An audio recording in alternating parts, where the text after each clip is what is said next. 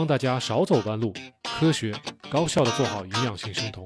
Kilo CN 七栋大院儿，我看了一下咱们的那个聊天记录啊，就是大概是去年十月份的时候，咱们聊过一下啊。那个时候，后来后来就是直到今年，咱们才又聊第二次。对，嗯，呃，我看你是你是说，嗯，想分享一下你的那种个人的经验，然后你觉得很多朋友都是走弯路了。对对对，嗯因为我看那个很多朋友问的这些问题吧，嗯也是比较这个简单的问题。其实我觉得没有好好看您的一些嗯嗯随资料，我个人感觉是这样。如果好好看的话，我觉得呃有些问题都不用问的事儿。对呀，对呀，其实我接触到了网友挺多的，因为他们更多的可能大家就想直接就找个人问了，问了完了我就去执行，想的是比较简单，就是啊你告诉我了我去做，但是其实就是如果说一些逻辑原理他要是不明白，实际上给他换一个环境，给他换一个搭配，他马上又不知道该怎么操作了。其实还是我觉得学习是很有必要的。我记得你是听咱们的喜马，然后。呃对，然后一直听喜马，喜马呢也不影响我做别的事儿，就是光听那个音频，我觉得嗯嗯嗯，我有时候我一般健身的时候听听，我觉得就够了啊，就够了。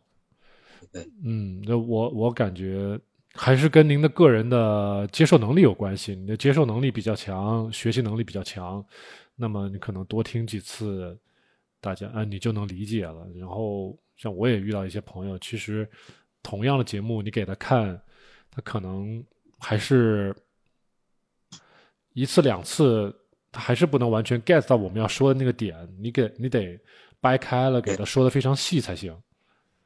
这样我觉得就是说到学习呢，其实我觉得就是，呃，咱们七通大院的节目呢，嗯我觉得很专业啊，因为那个，呃，小峰老师您呢，就是原来就是你也看了那么那么多的文献，嗯嗯嗯、另外就是您自己也在实践，你你也说过您原来是一个二百来斤的，就是这个挺胖的哈，挺胖的，对对对，身体的这个状况也不错，另外呢，身材也很匀称。嗯我觉得就是通过您的这种专业的讲解跟这种实践的这种经历吧，我认为呢，我目前认为呢，就是咱们这个节目呢嗯还是比较科学合理的。呃，另外您也没有推销什么这个相关的什么产品呢，嗯提供了免费的节目。我觉得就我学习而言呢，嗯。我觉得其他的一些乱七八糟那些东西就不用看了，就是其他的那些嗯。有的一些博博主啊或或者是什么的。嗯。一些其他我推销产品的，还有一些就是我觉得不用看，就把咱们的节目去，应该是目前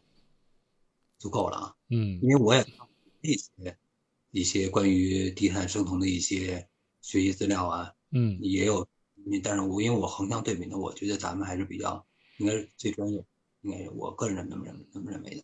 嗯，您您接触到的博主都是喜马上的吗？也都是喜马上的那我都是以喜马的为主啊啊。啊，呃，这个是怎么说呢？确实，确实，我觉得有有人也说，哎呀，我这个节目太免费了，这个大家都学走了，这个你你不划算啊。那是这个问题是，呃，可能就是我们节目是有专业，比较专业，但是也有朋友会觉得，就说听不明白、听不懂，你讲的太深了。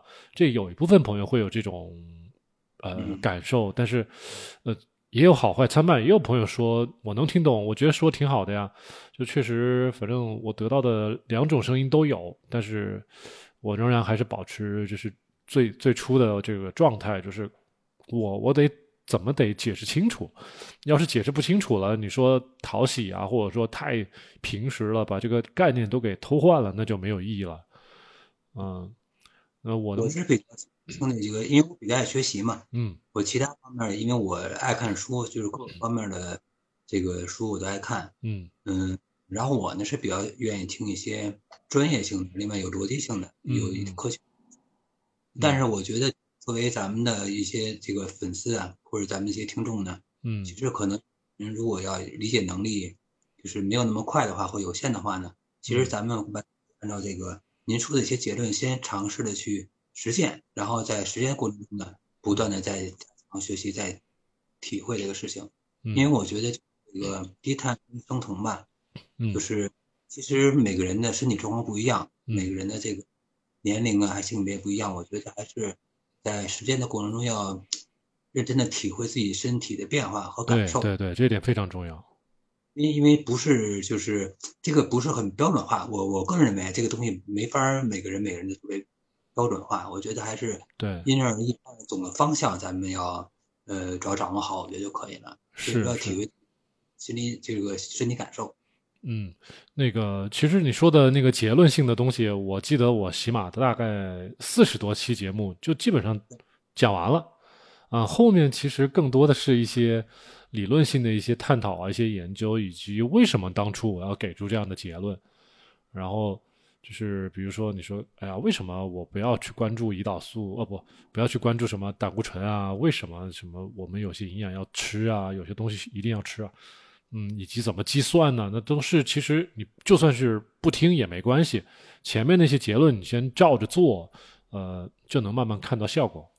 嗯，哎，您刚才说到胆固醇，那我还挺谢谢您的，因为我是从，嗯，我是真正开始这种，就是接触这个生酮啊，就是知道这个理念的时候是哪年呢？可能是有个三四年了吧。是我的一个朋友，一个女生啊，嗯，呃，一朋友他呢减肥，嗯，对，啊，他是可能找了一些专业的团队，然后给他提供那种指导，还有营养餐呐，就是但是他花钱了，嗯，提供完了以后，后来我我因为我们那个有一次我跟他见吧，我发现比以前那个苗条多了，就是比以前瘦多了，而且身材也不错。他原来可能稍微有点稍微有点胖，我觉得后来他气色呀，他的这个这个身材呀，还有他的气色呀。皮肤我觉得比以前紧致了，嗯，后来我就怎么弄的，他就说生酮，那时候我都不懂生酮，嗯，就是后来我网上查了查这个酮，我才知道是什么意思。后来我觉得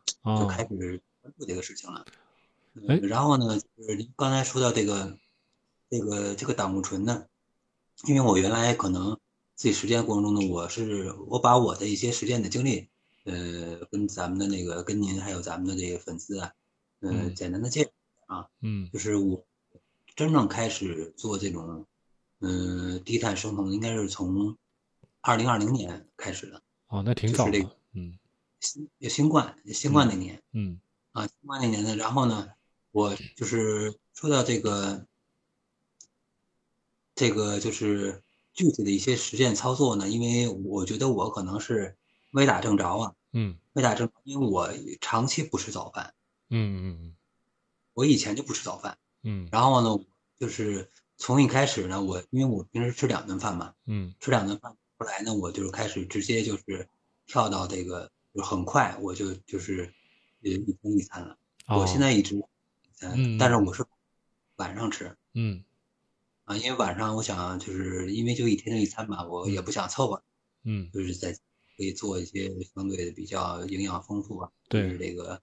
呃，相关所有的东西都有。另外，吃一顿，就是我现在是一天一餐。嗯嗯，那这种饮食呃饮食结构呢，就是基本上就是按照咱们那个所说的，就是嗯，我爱吃呃就是鸡蛋，嗯嗯，肉类，我我爱吃海鲜，嗯，鱼虾，嗯，就是牛肉、羊肉、猪肉都是。嗯，鸡蛋我特别，嗯，我原来每一到两个鸡蛋，我现在也是这样。嗯，然后关于蔬菜，我现在可以保持，嗯，一天至少一斤吧。嗯嗯，一斤的蔬菜，嗯，以绿叶菜为主。嗯，而且我就是这个，基本上我原来小的时候我就很少吃水果。哦，就是因因为这些，他们都认为这个挺不好的一个生活习惯。但是我呢，我嫌吃水果麻烦。嗯，我不吃水果，我现在也很少吃水果。那没有甜饮啊？本来就没有甜饮。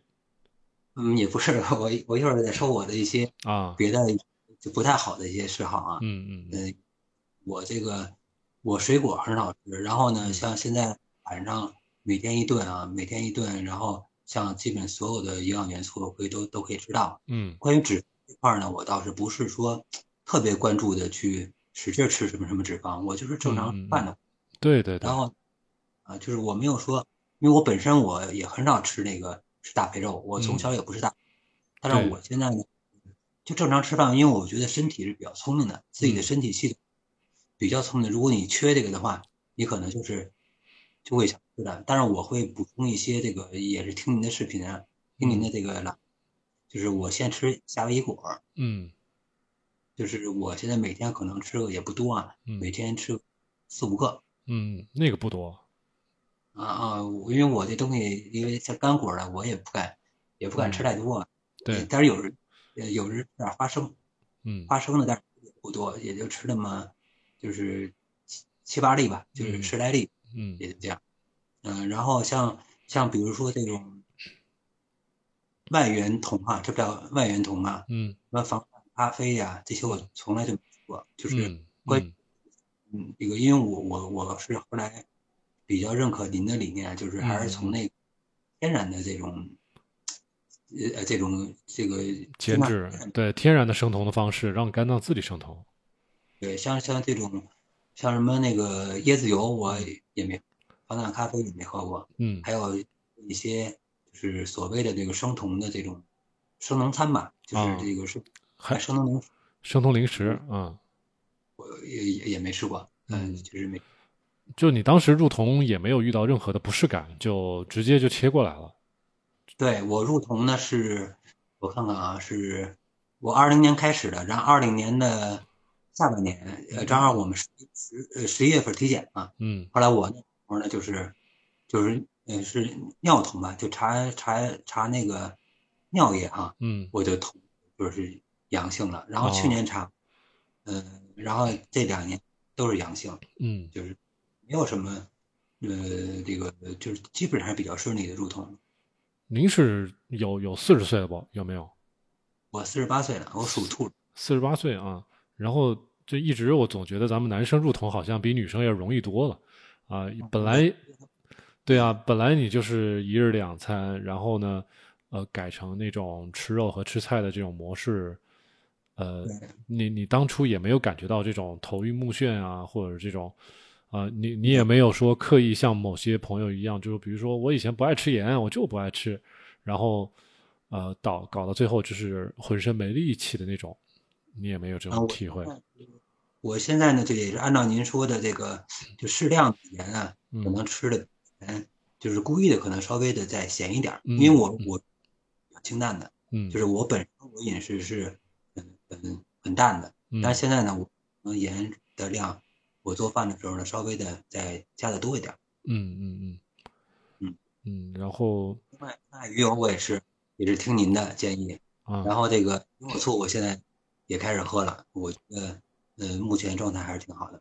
对我我发现是之前，因为最近我接触到好几个男生，还有一些个别的女生，他们呃，不管是出于个人的身体的一些状况也好，比如说有些人他长时间的胃部反酸，他就吃那种抗反酸的那种药，啊、嗯还有一些朋友他是喜欢喝汽水儿，不管是带糖的、无糖的，总之他就是喜欢喝这种汽水儿。喝多了之后呢，他是长年累月的喝，喝多了之后他就发现，哦，还有一些人他喜欢喝啤酒啊，什么东西都行，他一直喝啤酒。以前就是说做生酮之前，他喜欢喝啤酒，多少年喜欢喝啤酒，所以这么这么长时间可能累积下来，你会发现这些人的体检报告里面都在显示他们这波人在贫血。啊、就跟那个维生素 B 十二非常大的关系。这个维生素 B 十二就必须得有胃部有足够的酸才能帮咱们吸收。所以像您喝点儿苹果醋啊，或者说我们后来节目里面觉得告诉大家，我说喝柠檬水也挺好的，就是那种买那种新鲜的柠檬榨汁也挺好的。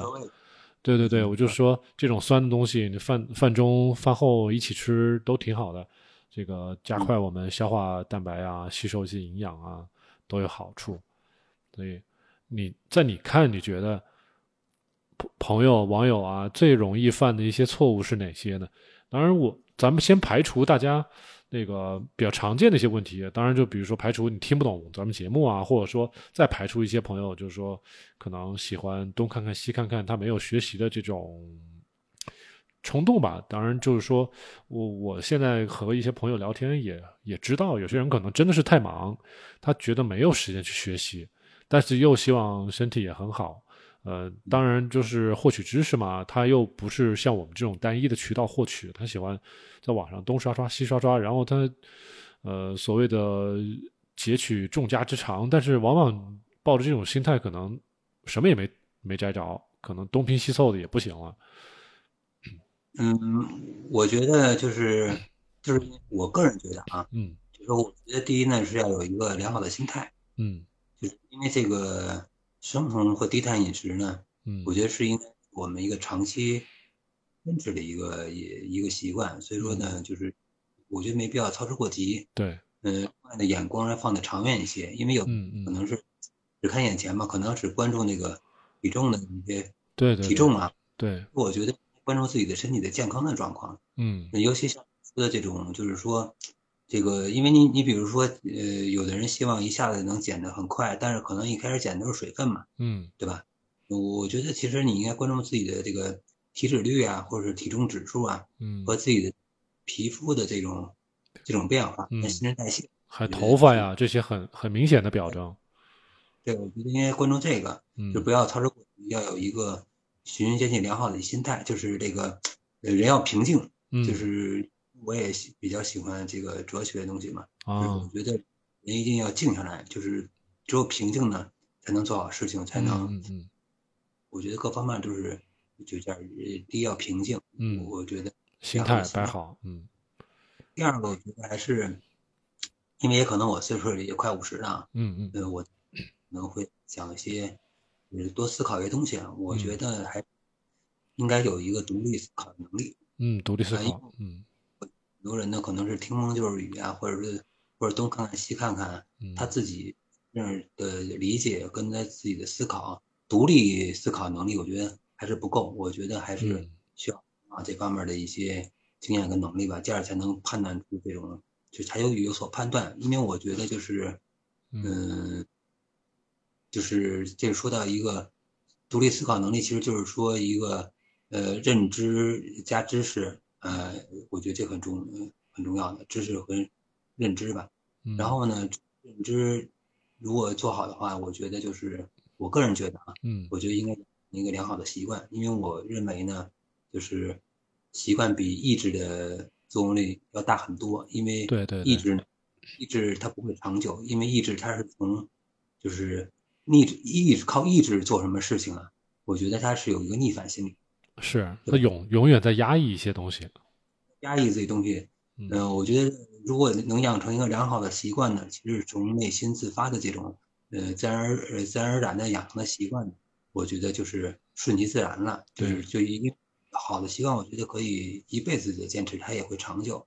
对，所以我觉得，哪怕一个很小的一个好习惯，嗯坚持一啊，我觉得都可以会把你的健康和人生都有所改变的。我个人认为，就是要把这个低碳跟生酮的这种好的嗯生活方式，应该作为一个习惯去，对对对对对，不是这个，就是去这个靠意志，靠意志你就需要克服意志。我觉得这种逆反心理不会长久的。对，靠意志或者是靠什么公式啊去计算呢？每天强迫自己去做这种事情啊，但是，嗯，但是就像你说的，心里有压抑，指不定他哪天他又爆发了，或者说自己偷偷摸摸的趁人不注意又去干嘛了。这样，我当时一开始也是这样，我我自己在做生酮之前，我也看了很多的一些呃减肥啊，还有这个调整个人心态啊。我记得我当时看了很多的那个 TED 演说、TED 演讲，然后里面就有一个人提到怎么养成一个好的习惯，也确实和你的那个观点是一样的。就是他说要养成一个习惯，我忘了是多少天啊，是三十天啊，还是三个月，我忘了。所以，啊有的对，呃，我我我看过那个刻刻意练习，啊、有一个刻意练这本书也不错，就是有一个多少小时多少小时，然后可能会养成好习惯。对，对对对，然后他说，那我当时忘了，如果讲就算是三个月吧，那我就当时就想好，那我这个东西起码要坚持这么长时间。然后呢，他说怎么在呃你养成了一个习惯之后，你怎么再养成一个另外一个习惯？他说很简单，你就是在做完这个第一个事儿。一个行为之后，你养成第一个习惯之后，你再把第二个想做的习惯马上加在它的背后。就比如说，呃呃，我上完厕所要冲水，这个是先可以学会的啊。那我就冲完水，然后说，那我还想锻炼，我想做俯卧撑干嘛？好，那你就给自己，嗯，告诉自己，我上完厕所冲完水之后马马上做几个俯卧撑。那么这样你就可以把这个做俯卧撑的习惯又再给练起来。嗯，就这样。其实我做生酮饮食、做低碳饮食也是一开始都是这样子。咱们先学会断碳啊，断碳坚持一段时间啊，这个你就习惯了嘛。然后你再慢慢的改变你的饮食，今天多吃点菜，明天多吃点菜，哎，就吃菜也能吃起来。然后肉啊也是一样的，就是哦，我就是这样子，慢慢的、慢慢的，这个一个习惯接着另外一个习惯。啊，当然就是加上你说的第一点，这个心态摆好，哎，时间长一点也没关系，我不要着急，这样子慢慢慢慢的就是可以把。所有的好习惯都可以积累到一天里面去做完。对，而且说到习惯呢，也也是，其实您那话反正我想就是，其实想养成一个好习惯呢，我觉得其实挺简单的。嗯。从小做起。嗯。就是小事。对对对，简单的。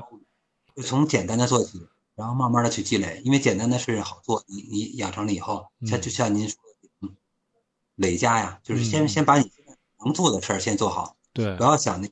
就是不要跨越式，我觉得没必要跨越式的去走，就是一定要基础要去可以打牢。我我个人那么认为的。嗯，从从小事从眼前的事儿做起。我当时呃最早看的那个视频就是那个 Doctor Berg 的吧，那个伯格医生的。后来虽然看的少了，但是他有几句话还真的是挺有用。我记得这个最早最早看他一些视频，他会说，嗯。比如说，咱们要做低碳了，要做生酮了，哎，我们要克服这个甜的这个瘾，怎么办呢？或者说，你想控制你的这个胰岛素，平常不要过多的分泌，怎么办呢？那当然，第一件事情要做的就是，你不能像以前一样，一天六餐是吧？餐与餐之间，你还要吃很多小零食啊什么的。那当然，第一个要做的事情就是把零食给去掉。呃，然后后来，其实一开始学的就是这个，就是你即使一开始要强迫一下自己不吃零食。那就啊，强迫也归强迫。你实在要吃零食，那我们好歹我就不吃饼干呗，我不喝汽水呗，我我吃点小黄瓜，吃点小番茄，我可以吃啊，是吧？然后吃这种卡路里很低的这种这种蔬菜，呃，用这种方式替代。然后过了一段时间，慢慢慢慢的把这种呃小黄瓜、小番茄也不吃了啊。就是总之，你这餐与餐之间，最后你能做成不吃饭了。这样的话，你就就就剩下一日三餐了，那然后再慢慢慢慢调整，调整饮食结构啊，慢慢的断，把这个碳水啊，你那今天吃一碗饭，呃，我我可能过一周过两周，我再吃半碗饭，怎么怎么，就是慢慢的减，这样这样这样子。这个说到零食呢，我是因为我我我本身呢，我我从小啊，基本上没有吃零食的习惯，嗯，我我除了除了正餐，我很少吃零食。但是呢，因为我的身边的朋友呢，也包括家里人呢，就是其实有的人呢，他其实正餐吃的很少，其实他的碳水不多，就是就是这么一小口，但是他为什么还是有点胖的？或者说减也减不下来呢？嗯，就是我觉得就是跟零食有关系。嗯，我建议这些爱吃零食的人呢，就把你每吃的一一点东西，你就记个笔记，你记在手机里。嗯。你回顾一下你今天一天吃的什么？嗯，其实你虽然吃的很少，但是呃，正常的碳水吃的很少，但是你平时东西，因为一般的零食也不是什么健康的东西嘛。嗯，对。你算起来，我觉得是挺多的。就回顾一下你的饮食的这个结构跟习惯，我觉得记个天，既然想身体好，想想减肥的话，我觉得，觉得我觉得这个记录，我觉得是我我建议是个好习惯。嗯，记录挺有用的，就是它能够能够让自己。正视自己到底做了些什么？对对对，比如自己吃零食，自己就是吃完零食，他可能就是自己没感觉，吃完了以后就都都不记得了。对对对，也觉得自己正餐吃的挺少，为什么老减不下来呢？对对对，我我今今天中午就问了一位女生，咨询了一位女生，那个女生就是，她就你问她你一天吃几餐？她说我已经一天吃两餐很久了，但是明明她的体重越长越多，越长越多。然后后来聊天聊到后来才发现，她说：“我现在每到开车的时候，我不吃点东西我就心里难受，我一定要吃一个蛋白棒，因为当初我觉得吃一个胡萝卜、吃一个黄瓜、吃一个番茄或者什么的，我觉得这些东西，呃，既然是蔬菜嘛，那我要是吃蛋白棒的话，会不会营养更丰富一些啊？啊，然后他就给自己找了一个这样的一个理由，那一到开车他就必须要吃，一到开车他就必须要吃。”所以他养成了一种心理依赖啊，或者说这种食物可也许上瘾了，也有可能的。呃，所以后来其实你把这些东西算起来，你就知道了，它的胰岛素永远不会低下去，永远不会低下去，它自然它也没办法好好的减重了。嗯嗯，另外我呢，除了这个饮食结构呢，就是基本上可以按照这个一碳嗯生呃习惯去做呢。嗯。第二呢，我比较我是我我比较喜欢运动，我运动已经好些年了。嗯。这个嗯，因为我你你想我每天就吃一顿饭嘛，然后我现在已经坚持了嗯两三年了吧。啊。就是我我每天是这个五点起床，但是不每个人做到啊，但是我的习惯。嗯。每天起床，然后早上运动完了以后去上班啊。然后我我早上的运动呢是有氧跟无氧我都练。嗯。像有氧基本上跳绳。嗯，跳绳。就是。嗯，我跳绳，当然我比较轻啊，我我我我比较瘦嘛。嗯，这个我跳绳，我其实可以跳一个小时不休息。啊，那这是无氧厉害了。嗯，但是我一个小时不休息呢，我现在没那么多时间了嘛，我现在每天跳十分钟双摇。嗯，啊，每天跳十分钟双摇，然后再花一个小时呢，就是做这种嗯力量性的训练，就是基本上是一个礼拜会练个六天吧。六天。啊，休息一天，呃，练练习惯了，然后每个部位每个部位呢，基本上就是就是今天，比如我练练这个部位，明天练练另外一个部位。但是我有氧运动是每天都练，就是跳绳我是每天。然后你说跳绳现在变成每天只有十分钟了？啊，十分钟，但是我跳的双摇。哦，就是更加激烈一些那种。原来是跳单摇，现在是跳双摇。哦，然后你说的那种有呃无氧的，也是每天呃是一周三次。呃一周六次，六次，然后多久呢？十分钟。呃，我每，呃，不是，我我每天练，每天我锻炼一个多小时，呃，一个半，一个小时到一个半小时吧。那就无氧无氧运动你会搞一个半小时，然后双摇十分，双摇十分钟。分钟，因为双摇它这个激烈程度是就是比较厉害，双摇它抱一下抡两下嘛，就比较呃那个呃。运动量也比较大，这个。那那那你现在觉得你每天的饭量会不会比以前要大一些？嗯，我因为我现在一天吃一顿饭嘛，我现在吃一顿饭，我就我晚上我晚饭就是想吃多少吃多少，我根本不控制自己。嗯嗯。那我就我就明白。那就是。嗯。呃，一般一般像像你这样子的运动呢，可能是相对要激烈一些，我觉得啊。就是，所以你说不控制自己怎么吃多少，我当然觉得，呃，你你只要说能应付现在的这种运运动以及你的这种体力的消耗，那就可以了。然后你也没觉得自己就是说身体有任何的不适，而且你能适当的增肌，那都是好事儿。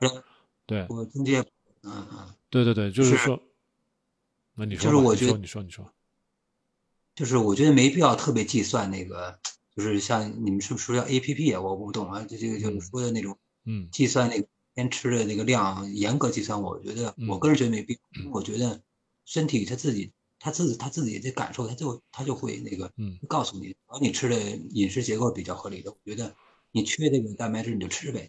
嗯，不过女生和你不一样，女生心思全在体重上了，觉得长得漂亮与否，身材好好坏与否，全在这个数字上了。所以像你这样子比较激烈的运动，或者说比较负荷比较强的运动，最后的一个结果肯定是增肌嘛，是不是？增肌了之后，呃，体重也许会比你最低的那种时候要高很多，至少不说高许多，但是会高一些。啊，高一点。对，然后但是女生不这么想，女生就说：“哎呀，我举铁了，我每天运动了，我一周运动五次六次了，呃，为什么我体重没有降下来啊？”哎，其实你的，其。我我肌肉的量大，但皮肤也紧了，就是我感觉比以前也年轻了。对，但是你实际上你是在一边长肌肉，一边的在你的新陈代谢的加快，你的皮肤也在更新，是吧？但是就是说女生，我刚才说了，大家的最终的着眼点都只在体重上，她没有去注意注意我是脂肪减少啊，还是肌肉增多了，还是说我的皮肤在增加新陈代谢。可能都不会特意的去关注，她只会觉得为什么我这么疯狂的运动，我的体重还是没有下降很多，她是这种心态啊。但是就是说，如果说但男生都不会看这些，男生我只要强壮，然后体重往上涨一点，然后我也没觉得我自己长胖，只是说呃肌肉增多了，对，我腰围比以前还细了点呢。对对对对对，所以这就是说。可以一边增肌一边减脂，同时体重也不会有太大变化。呃，你怎么看？嗯，对对对，这个就是说，大多数女生她不这样想，因为你要知道，我们频道女生百占百分之九十，就是男生只有百分之十，所以更多的人他的误区就在于啊，我只看体重，所以我运动了，我也只看，我也应该是体重下降的。但是其实说，呃，运动的越激烈，或者说无氧的越激烈，那么肌肉可能会长得更多一些。那么长了肌肉呢？那自然，我们的总体的体重可能不一定会发生很大的变化，下降也会下降的很缓，因为更多的时候我们是长肌肉，但是脂肪会不会减的更多，那就不好说了。对，嗯，就是我觉得就是应该关注这个密度啊，因为关注，因为有你说胖吧，他肯定肉是宣的嘛。嗯，我觉得应该关注的是这个，就是体脂率之类这方面是这方面的。因因为这个，呃，另外我觉得加强运动，但是我觉得运动呢，对于我来讲，可能运动量是比较大的，每天花一个一一个小时到一个半小时，嗯嗯，我觉得能做，因为我觉得运动根据个人的这个身体状况，嗯，习我自己的胖瘦，因为我，所以我可以，那我可以跳绳，嗯，但运动我觉得而行，就是我觉得如果胖的人可以先从快走开始，嗯嗯，啊，快走快走，快走是一个比较好的一个。嗯，运动方式。嗯，另外呢，我个人感觉啊，就是如果想瘦下来的话啊，嗯，呃，我个人认为就是新陈代谢很快，就是新陈新陈代谢很重要。嗯，就是我的新陈代谢是比较快的。嗯，像我每天要上两次厕所，比如说我是早上早上起完床呢，先上一次大号，嗯，然后我就运动完了，运动一个半小时以后或一个小时以后，嗯，马上再两次，我一天就两次，而且很规律。嗯嗯。这个便秘很少出现，嗯，我我觉得代谢比较快，所以说，嗯嗯，是也不会胖嘛，就是而且这个身材也是越来越好。我个人觉得，嗯，我觉得运动会新加快代谢。对对对，你运动了，肌肉也活动了，血流也活动了，这些东西整体都是有好处的。呃，当然，像就是说，我还是说女生啊，因为很多女生她不爱运动，不爱运动呢。然后呢，她以前经常爱饿着，饿着饿着吧，他的肌肉其实是变少了。别看他体重不是很高，但是脂肪很多，脂肪很多其实没有什么多的用处。我们的新陈代谢靠的是我们的肌肉的密度，所以如果说肌肉量不够，或者说单纯就不爱运动，那真的是很难坐着减肥。你想真的想坐着减肥，必须要靠比较高的肌肉，肌肉密度。把我们的体脂率刷下去，或者说应该在短时间之内想办法让自己的肌肉长一点回来，然后这样能更好的减肥啊，而不是就说啊，我我我一直觉得这个体重应该一直往下降，一直往下降，但是适当的让它长一长，把肌肉长出来，可能会更快的去减肥。嗯，对对对，就是另外我觉得就是我觉得一个很很很重要的一个认知呢，我好些都是好些是矛盾的。嗯。好些人又想身体好，又想减肥，但是我觉得懒跟馋都跟这些是矛盾的嘛。是馋我觉得，对对对，我觉得胖的人肯定就是，嗯，无非三个因素吧。一，我就我认可可能有遗传基因的因素啊。嗯。第二，我觉得另外两个因素就是懒跟馋嘛。嗯。我觉得，我觉得遗传基因那个天生的咱无法改变，但是这个懒跟馋，如果你你不改变的，你不做改变的话，想身体好，想瘦下来，我觉得天方夜谭。我个人觉得是那馋很不健康的东西，那你怎么总得付出一点代价，总得要努努力做点什么？因为这个健康，我觉得也是和和大家去上班去挣钱去完成一项工作是差不多的，都得要付出点东西。呃，像放到以前的话，那是大家有一个好的，比如说咱们的爷爷奶奶辈，那他们是有一个良好的传统的饮食习惯，那已经是一个习惯了，不费吹灰之力。但现在大家都没有一个好习惯，你当然得。花点儿精力去养成好的习惯。对呀，天下免费的午餐呢，你肯总得做出一点努力吧？我我觉得。呃，你说的那种呢，躺瘦这种呢，就是大家都愿意走捷径。我也知道，有有些甚至有以前我最早的一八年那个时候，有一些女生还在说啊，我能不能去做切胃啊？这切胃也是的，很多的那种歪门邪道很多。然后最近，呃，还有很多那种打一些针的，就是各种抑制食欲的针，然后也不去顾它的负负面效果。呃，但是确实很多人有这种想法，就是啊，有没有什么捷径的？啊，这种其实都是牺牲了自己短期的或者说长期的一些呃健康。单纯的认为就是少吃不吃就可以减肥了，这个其实是最大的误区。因为之前我我自己通过慢慢的学习，我也觉得这个我们虽然是做生酮，呃，但其实生酮和营养也是完全分不开的。我们在做生酮，无非就是呃没虽然是没有用葡萄糖，但是我们对很多其他的一些最基本的营养素的需求是跟所有饮食是一样的。这这些维生素啊，这些矿物质啊，这些必需氨基酸、必需脂肪酸，我们都得要啊。除非除了我们现在不用碳水了以外，以外，那但是这些刚才说的那些营养都得需要。所以，呃，大家现在更多的朋友走歪了，可能就是觉得一生酮是减肥工具，二我只要把脂肪拉得高高的，呃，血有有了酮体，我就是生酮了，我就可以减肥了。那基本上就是被带歪了。呃，这也是我觉得更多的人可能不加思索的这么样一股脑的去以为咱们生酮就是这样，可能确实存在被带偏的这种可能。对，嗯，呃，我觉得可能有人吧，为了生酮去生酮，我觉得这是不对的，应该是为了健康去调节自己的饮食结构跟生活方式。嗯，据因为我不测我的酮体，嗯，这个那个酮的这个这个指数，对我就是这个。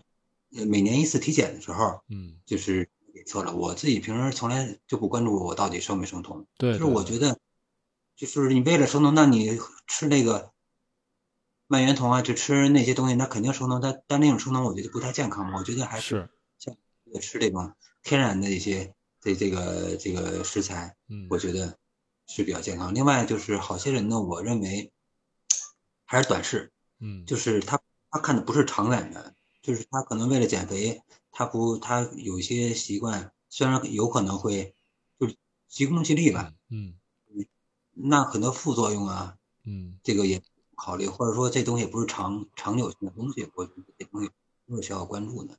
嗯，我嗯呢，其实，嗯，不用太着急，这个马上就把这个这个体重马上减下来，我觉得是需要一个循序渐进的过程的。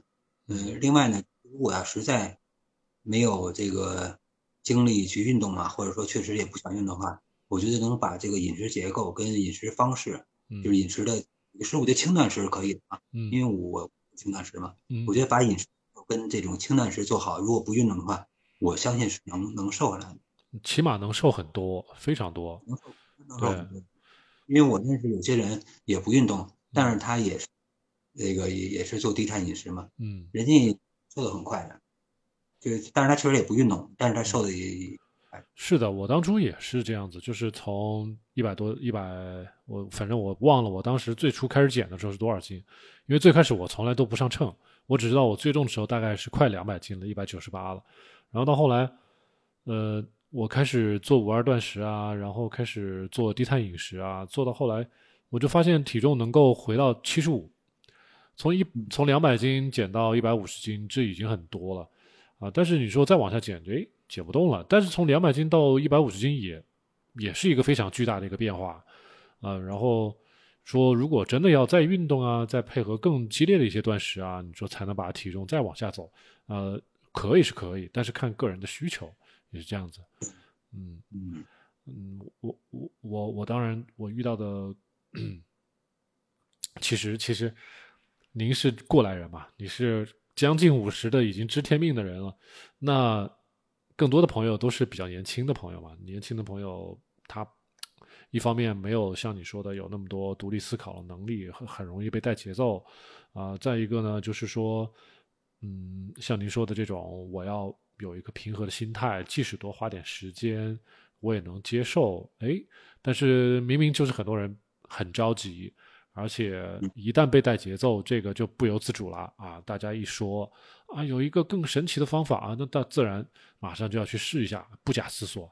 呃，你说让他养成一个习惯，他反而不想放弃以前养成的一些习惯，这个就是既要还要，更要，呃，就是这种不愿意放弃拿，就是没有取舍啊。你就说我想得到什么东西，你可能就得要放下什么东西。他不，我全部都要啊。当然，这个可能只有确实像咱们稍微上点岁数的人，他才有这种嗯沉得住气的这种心态，要不然确实觉得什么都是可能，确实觉得什么东西都要才有可能，嗯。这种这种这种稍微稍显急躁的心态是我见到的最多的，呃，然后我还遇到有些朋友可能是，嗯，资金的问题啊，因为最近我在那个平台上也在告诉大家，我说我能够给大家做一些指导，啊，也也有相关的一些跟踪的一对一的服务也会有，呃，然后我接触了很多朋友，嗯，他虽然有这个需求，但是他可能会觉得没有不愿意花这个钱去做。嗯，但是他又不能像咱们更多的朋友一样，就是沉下心来好好学习、做笔记，或者说自己去理解一遍不听不懂，我听两遍；两遍不懂，我听三遍。呃，这个其实处于一个两难的境地了。对于这类朋友，很多时候我也没有更多的办法可以去帮到他们。啊，节目免费，但是不听；呃，但是是那个服务收费，但是又不愿意掏钱，这个也确实是没有办法的事情。像你说的。啊，像你刚才说的，最初的那个，二零二零年的时候，你身边的那位女生，她一个营养团队去帮她做生酮，那个已经很早了。二零二零年的时候，啊，她能做到那么好，那我不知道她这个营养团队当时会收她多少钱啊？应该花多长时间？好像是挺贵，好像是挺贵的。这个另外，嗯，她吃的东西也也是比较也是比较贵，嗯。所以确实有一个两难的境地，对于普通的朋友，所以要么要花一点时间，要么真的是要好深入的学习，嗯，然后其实我觉得是，那您说啊，您说啊，再就是我我最近可能跟之前稍微不一样的，我会发现我越来越关注，就是虽然像咱们就说您当时做切到生酮的时候。你的身体并没有发现大的一些问题，对不对？就没有说肝脏啊、肾脏啊、胰腺啊、心脏啊有一些什么体检出来的一些不好的情况。如果然后像我遇到的现在，嗯，很多女生她女生也好，男生也好，她去做体检，三十多岁、四十多岁，都开始有一些呃什么结石啊、肾脏结石啊、肝脏的一些囊肿啊，呃一些什么。宫颈或者是一些乳腺的一些，不管是炎症或者是增生啊，甲状腺的结节啊，有很多这种情况。然后你再去看他的一些体检的一些血液的一些指标，能够显示出来很多营养的缺乏。这个就是比我当初跟大家科普的这种，呃，程度要更深一些了。就是就是现在我如果说让让一位朋友能够沉下心来做生酮。或者是呃，愿意花更多的时间来这个养成这个习惯，那么我可能会从体检报告来入手。我可能会告诉他，你看这个身体有这么多的营养的缺失，你有这么多的一些呃症状，这些都是已经是体检告诉你的，你这些症状，那这些症状背后又是哪些原因呢？我们也会告诉大家怎么分析啊，然后通过这一套来说，让他来正视自己的健康。从而不再着急的去减那么点肥了，去降低那些体重了，是这样子，就是通过这样种这种让他正视数据啊，因为有时候我们大家只要活着都会觉得我自己很健康啊，都不不会认为自己有病，呃，特别像一些男生女生，他还会掩盖自己，或者说通过嗯，不是那种就是。即使自己有毛病，他也不愿意告诉你自己存在这种情况，有那种遮遮掩掩的那种心态，或者说不愿意承认自己身体有些许的问题。那这种只有通过体检报告这种形式，能够很好的暴露出来，然后再通过我们的细心的讲解，让大家知道，好了，我身体真的是有这些情况，那我可能减肥要放到第二位，而是调理身体的健康应该放在第一位，而本身就是应该这样子的，你先调理好自己身体的健康。把饮食结构也好，把饮食的食材的选择也好，你做对，然后呢，减肥其实只要你在做低碳，只要你在做生酮，只要你在做断食，这个体重是一定会下来的，只不过是需要一点时间而已。啊，你只要不要说我我非得要在三个月之内减多少多少多少多少斤，这样一定会以牺牲健康、牺牲长期健康为代价的。就是说到这个体检呢，就是那我把我的这个体检指标呢，也也跟大家嗯这个，呃，也也也证明我就是目前的这个嗯低碳嗯这个生活方式还是比较效果比较好的。嗯就是现在的这个体重指数，BMI 啊，我是十六，嗯嗯嗯觉得还是不错的。嗯另外呢是尿酮体是阳性，血糖呢我现在是四点五，嗯然后去年呢是四点九，在前年呢是五点一，啊，就是我随着，对，反正是现在呃去到四点五，我觉得还是我我觉得挺好的这个指标。嗯嗯嗯嗯，呃呃，原来呢就是在刚做这个呃生酮的，可能是刚入酮的时候吧，嗯我我原来尿酸高，但是刚入酮的时候，尿酸是就超了，超了。嗯但是后来我那个咨询的，您说其实尿酸尿酸高那个也是可能在入酮的时候也是一个很正常的现象，对对对，需要呃，然后我现在尿酸就呃就正常了。嗯然后总胆固醇呢，嗯、这因为我也比较了解这个指标嘛，我嗯总胆固醇高的是六点五，呃，六点五，嗯。然后呃低密度呢就稍微高一点儿，三点四，高密度的呢是二点八，啊，那很高就是，嗯，但是那个好胆固对对，那是好的，对，对，所以我觉得这个胆固醇指标呢也不错。另外像三酸甘油呢甘？油？啊，对，甘油呃三酯，一点零七。嗯嗯也也也不错，嗯呃，另外像像像那种糖类的抗原都特别低，嗯，就就都特别，这好像跟是跟癌症有关系的，我不太懂啊。哦，那个可以，对，那个只要是正常就行了。啊，那个都是比较低的。糖化血红蛋白，糖化血红红蛋白，呃，血红蛋白是血血红蛋白是这指标，可能没做关注。啊，我应该做了，我我我没拿着体检报告。血红嗯蛋白，血红蛋呃蛋白是什么指标？就是百分之多少，百分之四点几啊，五点几啊，就这样子的。哦，那这个可能我没太关注吧。就反正我总体体检指标就是嗯还是挺好的。另外像那个做那个彩超啊，嗯像什么脂一辈子也没有了，就是啊就是不错。你像我现在四十八岁，我没报过一分医药费，嗯，一辈子没报过。是啊，这我我从来不去医院，很少得病。这其实这个我们做低碳生酮就节省了很多钱，就是不像传统饮食，对吧？大家都是拼命的赚钱赚钱，存医药费，买最高档的医疗保险，完了等到五六十岁就开始把钱从保险公司从医保里面掏出来的交到医院里去，但是咱们可能就把钱给省了。嗯，不交不交这些医保了，你将来可能也没什么，不会得什么大病。嗯这个另外呢，我觉得像您说这个，其实我觉得学习才是最好的投资呢。嗯其实学习是很省钱的，学习现在那么多的方式，就是就是你通过视频呢，通过看咱们的节目，嗯，呃，如果还不理解的话，跟您个别的指导一下，其实没多少钱。对其实这个是投资方式，你总比得了病花钱去看病又又遭罪又花钱，比那个强太一万倍了。不过您现在是已经了解到了生酮，它不光是减肥，它还能调理亚健康、改善代谢疾病，甚至还能延年益寿。这个是您通过咱们学习我们的节目，呃，内容了解到的嘛？但是，可能我了解到的更多的朋友可能是从减肥一条路切进来的。很多朋友他会问我们，就是，啊、我我做生酮要做几个月呀？呃没有，我我我做对啊，然后他就还会说，那是不是意味着我做了生酮之后，那些什么蛋糕啊、甜点啊，再也不能吃了呀？啊，我说是呀。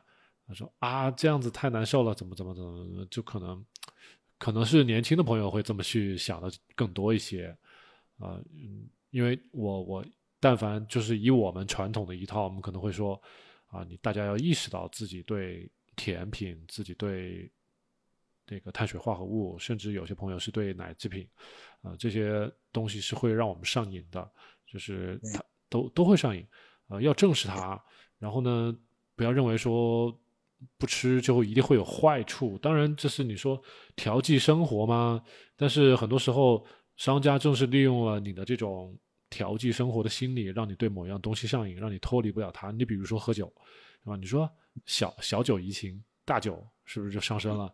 是吧？你再喝多点儿，你来个肝硬化，你就完了。实实际上，这个东西什么东西都得有个度。但是你说，呃，我们帮大家认清这种事实，然后呢，这个你比如说，哎，我要做低碳啊，很多人做低碳可能就是说为了喝点酒，为了吃点碳水，像地中海饮食有一段时间非常火，为什么啊？因为地中海饮食允许人喝酒，喝红葡萄酒啊，喝干红啊，它允许你喝，所以有段时间地中海饮食非常的流行，但是，呃，你不得病也就罢了，其实地中海饮食啊，原始人饮食啊这些东西。他们在治疗疾病的这种方面的话是没有生酮饮食有优势的，没有任何优势。所以，我们甚至当时给大家举个例子，我说：“哎，你见过哪个地中海饮食、哪个原始人饮食能够把人的一个啊精神疾病，比如说癫痫，比如说精神疾病、精神病，能够给治好的、控制住的？没有的。现在很多儿童医院都有那种呃治疗儿童癫痫。”或者是那种注意力分散那种叫 ADHD 啊，有很多这种精神类的这种疾病都得要用生酮方法来治疗或者是干预，没有谁说啊这个用什么低碳啊，或者是用什么地中海饮食啊来来来干预的，所以有很多特定的情况只能用生酮来做啊，这是我们最近你想生酮也就是最近十几二十年在嗯美国那边。流行起来的，当然也是最初从一些网络博主和一些不不遗余力推广这些的一些医生，他们他们身上推广出来的吧。然后在我们这边是直接拿来做减肥，但是呢，可能忽略了它对我们健康的一种积极的作用。呃，我们仅仅只是从。这个东西难还是不难，容不容易执行这一个角度去考虑。当然，对于我们这些爱学习的人来说，可能觉得难也就难那么一会儿嘛。刚开始那么一会儿，可能是觉得难嘛。然后习惯养成，自然就不觉得难了。呃，当然，如果说跟传统饮食相比啊，真的是啊，你要吃一个干净的生酮饮食，吃一个好的生酮饮食，确实，你去传统的菜馆子可能不合适。去传统的便利店，你也买不着特别合适的东西，这个是环境造就的。呃，但是就是说，我们既然想要健康，我们可能要有一些主观的一些意识，就是说这个健康并不容易得到。现在所有的环境、所有的食品、所有的一些宣传舆论，可能都有可能会让我们不由自主的进入一个恶性循环的一个圈子。食物上瘾啊，你刷手机也可以上瘾啊，什么东西都可以让你上瘾啊。这些东西我们自己要主动的去抵御它，然后我们才能保障自己的健康，保证自己的精神的愉悦，是吧？你说天天，呃，天天吃甜品，天天吃一些好吃的东西，停不了。哎，远的不用看嘛，那美国有那么多超级大胖子呢，三百多斤、四百多斤的人都有呢。那总不总不至于咱们要变成那个样子啊？啊，其实。我老婆还有我，我我们都会发现，我们小区里的现在很多读初中生的，甚至小学生的这种孩子都非常的胖，小胖墩儿非常多，不分男女，这已经已经成为一种，呃，这代谢疾病已经往小孩去走了。我觉得成年人并没有任何的优势，我觉得大家要更加的怎么说呢？意识到自己所处的这样的一个环境，不管是食品安全环境，还是这种大家所谓得到的这种呃饮食指导的这些健康知识的呃来源，其实你如果真的是没有像你说的这种自我呃叫做什么独立思考的能力，可能真的是非常容易带到沟里面去。我们当然是。我是一个工程师，所以我说话非常直，然后我我做节目也非常非常的干脆，所以我就没有那种拖泥带水或者是遮遮掩掩的这种成分在里面。我知道什么我就说什么，我不知道什么我就不说。呃，然后我自己亲身实践确实有效的东西，我就在节目里面做。然后我不懂的东西，我一概不说。这就是可能觉得我们节目有用的这种一种根源所在。呃，不至于就说我到网上去翻译一个别人的内容，然后我就转过来，然后就告诉大家，我现在都不这么做，啊，但是，呃，你说，呃，怎么说呢？可能别的我不能说别的博主一定是是是我说那样做，但是确实，如果说大家通过学习，呃，或者说 copy 别的博主的一些建议，但是没得到好处，那我们确实需要反思一下。这个做任何事情都是一样的，就是怕就是怕被洗脑。我见了太多的朋友一上来就说啊，生酮饮食不是应该百分之七十五的脂肪吗？啊，然后蛋白质多少，碳水多少，然后就整天就拿一个 A P P 就这么做了。我都不算，我从来不算这些东西。对对，我们节目也不让大家算，啊，但是有些人就说，哎，你要不算，我就不知道该怎么吃了啊。这个真的是，对，因为学呃是学太死板了，嗯。而且而且他们学习呢，有些人学习就是，就是这个生酮就为了减肥，或是我觉得也想的太狭隘了。其实生生酮啊是为了健康，就不光为了减。我觉得你哪边都好了，自然也能瘦下来。另外，其他的这个呃各方面的系统啊，新陈代谢各方面都会有所改善。我觉得不用那么狭隘，不要看体重。另外呢，就是不要去算那个这个。每天吃那那个指标，我觉得就是然后大方向，呃，可以把握好，我觉得就我个人觉得就问题不大。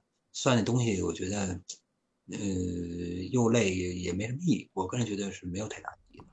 对，是这样。但现在就是，其实就是宣传的作用，我们的舆论的作用。现在，呃，因为如果说百分之八十的人都在这么说。那像您是很早的时候关注到咱们的节目了，那自然不会被带偏。那我我现在遇到的很多的朋友，当然一上网刷到的都是要计算啊，要算比例，然后要怎么怎么喝油，要怎么怎么吃大五花肉，就是所有的人都是异口同声的这么说。但是可能唯独不多的就是咱们这种这种频道说的不这么说。那自然当然人家会觉得这个。信那种人数多的那种人的说法，而不是像我们这种偏小众的，或者说我们这个小频道里面告诉大家这种说法，所以他们他们会这样，就是，嗯，所以这这是从众心理吧？这叫这个叫做，这个我跟您说呢，这个是真理啊！我说一个真理啊，嗯，真理在少数人手里，这个真是真理，嗯，这个是不变的规律，真理是在少数人手里的，嗯，这个广大群众。如果都这么认知的话，就不可能是真理了。因为另外那些人，他可能一些商业的一些、一些一些个人的利益啊、目的也好，他肯定是希望，就是这个这个，就是希望大家能能消费啊，还是怎么着的？喝油，喝油就会卖油，呃，吃奶酪就会卖奶酪，吃五花肉呢就会卖培根，呃，然后呢身体不舒服了就会给你卖补剂，基本上都是这样一套操作。对对。我觉得是主要是商业利利益在里头的，嗯，对，当然我们也不是说完全排斥你说这种做法，你说很多博主也是为了生存，当然你说得卖点东西，啊，只不过呢，就是说，呃，还是有点冲突的。其实像我觉得，咱们把这个话说的有点太透彻了，就是，嗯，更多的人可能是把生酮当做一种。一种一时间一时间很火的话题，呃，我也在网上接触过很多的那种博主，他在生酮低碳这个话题很火的时候，他就天天说，天天说，啊，等到这个话题不火的时候，他就不说了，他说我不生酮了，我也怎么怎么，我也不支持生酮了，就说这种东西。然后呢，呃，这个只要这个这波行情给消耗完了之后，哎，这帮人就转战战场了，可能。他就不再是生酮博主了，他可能变成什么跳舞的博主啦，可能就会变成什么母婴的博主啦，当妈妈去了，就是就是他会切换，呃，但是就是至少是从我我个人角度来说的话，我是希望把这个当做我自己后半生的一个职业，一直做下去，然后通过呃把低碳和生酮做的稍微。专业一点吧，因为我也不能说我非常专业，因为我看到我们医院里面还有很多更加专业的医生在做这些事情啊，我是肯定不会超过他们的，我只能在我比较在行的这个范围之内，就是说，呃，不管是做节目也好，或者是帮大家做一些简单的指导也好，这个是我力所能及的事情，这个是我能做的事情，呃，然后我也不指望可能真的是帮到百分之百的人。咱们的节目能够影响到人，可能真的是比较有限的。我也，我也能够意识到，就是咱们能够像今天这样子，能够啊连线，能够这样子比较比较畅快的沟通，这个不容易。这种信任要建立起来，根本就是很难的。呃，我自己在网上接触到的更多的网友，他会觉得，光是聊天就很困难啊，问他几句他就遮遮掩掩，这是很困难的啊。你说我们在咨询，我们在收费，哎，这一步一步它会更难。所以，呃，现在我也有很多的想法，就是当然我自己将来也有考虑如何活下去啊，我不可能永远免费的给大家无私的奉献，所以我现在才开始就是说啊，通过咨询有一定有一部分的收入，然后呢。也会希望能够有那种比较，就像你说的，节目刚开始你提到那位女生啊，有真的是有这种消费能力的，但是她又接受这个理念，这光是接受这个理念就不容易，然后再请到一个专业的团队去帮她，啊，这样子也是一个双赢的结果。可能这样子的人我也挺希望能够将来会越来越多。呃，对，就是您刚才说接受这个理念呢，我我正好说到这儿了，我我说一下，就是这种。低碳跟生酮生酮饮食呢，嗯，说实在，就是我觉得想影响我的家人跟我身边的，我个人觉得，就我这真实的感受，嗯，难的是很难，因为他们长期的认知跟长期的这种饮食习惯太不好改了。首先认知不好，对，他们更不是说我能不能断碳水，或者说我是我，他就他对这个事儿他就他就不信，对，就或者他觉得他就觉得。因为吃了七八十年的东西，你突然让我不吃了，这不合道理啊！对，我们家人啊，就是就我的我的家人跟我身边的朋友呢，可能就我一吃早饭，就我就是没有一个人像我这么饮食，他们都觉得，但是但是他但是我已经坚持下来了，嗯，那个养成习惯了，他们也也也不说我什么了。我说我拿里边说话吧，对吧？你们里边都不呃都一一般。我还是挺好的，嗯，但是我我要想就是我想说服别人不吃早饭这件事儿，目前我就没说服过我一个。对啊，对啊，所以这这是，简直把我也也是也也也是也无奈吧，也也是无奈。他说不吃早饭对身体，他说对身体肯定是不好嘛。这就长期以来，嗯，这个大家都共识，我我嗯。我也也无语。这个共识其实也是很相对的，因为我我经常在网上也会跟朋友一些有一些类似的一种争论嘛。其实我可以告诉朋友，就是你就算你你得了一个什么得了一个什么瘤子了哈，你到医院去做检查了，人家说你有个什么瘤子，你到这个好啊这个医院他会说这个瘤子不用切啊，是良性的，你观察。啊，你去另外一个医院，他说这个瘤子可能会进展的不好，你赶紧切了。啊，有些医生他就会说，哎，你吃点药就行了。其实就算是同样一个现象，不同的医院、不同的医生，他有不同的见解。呃，海归医生啊，国内的医生，中医、西医，然后不同级别医院的医院的医生都会有不同的一些见解。所以我们所谓的，呃。不吃早饭，然后一定会身体不好，这个可能只是大家自己，呃，先入为主的一种观念的深入，是吧？你但凡碰到一个医生，他自己万一这个医生他自己就没有吃早饭的习惯，他当然会说，啊，我一辈子没吃早饭，谁说这个不吃早饭就怎么怎么怎么了，是吧？万一你碰着一个这样的医生怎么办呢？那信还是不信呢？其实更多的朋友其实是在跟自己的习惯，跟自己脑海里面，嗯，几十年的这种呃旧的。思维和习惯在做斗争，这个并不是说这个事儿就是错的。那个经常我我用一个比喻，就比如说咱们登山吧，就是说这个山很陡峭，爬不上去，结果就有一天有个人爬上去了，那你说这事儿能不能做得做得了嘛？那既然有人爬上去了，当然能做呀。然后你就说不好啊，这个好的这个定义就得要要要要来定义一下。你说怎么个不好是吧？是有没有人？在科学层面上做过这个实验，说不吃早餐真的会怎样？没有的，呃，而且碳水这个碳水化合物啊，咱们主要是指米面啊、糖啊这些东西，在科学层面上其实没有任何的那个科学证据能够证明这个。碳水是必须的啊，因为我们之前给大家讲过，有必需氨基酸，有必需脂肪酸，但是就是没有必需葡萄糖，没有必需碳水这个概念没有的。那因为我们的脂肪，我们的那个氨基酸在一定环境下都是能转化成为葡萄糖的。你可以说是的，我们每个细胞都需要葡萄糖，但是不代表着我们一定要每天要吃进去很多葡萄糖，是吧？你你是不是能吃葡萄糖？可以吃，但是。这个量我们需要商榷，是吧？然后这个时机我们也要商榷。比如说，呃，我我我也给大家举过那个狗熊的例子，我说你这狗熊什么时候才长胖呢？那么狗熊它是在秋天要过冬之前才会拼命吃长胖，那人家是为了过冬去长胖，那咱们人又没有过冬这个需求，干嘛长那么胖呢？啊，是我们食物的环境，是我们宣传的舆论，呃，是我们这种媒体的渲这种各式种各种渲染，让我们以为必须要这么做。再加上本身这些食物它是有上瘾的性质在里边的，对你自然是觉得这个东西摆脱不了了。我们退一万步再讲，说到底是我们离不开碳水，还是碳水把我们俘获了，是吧？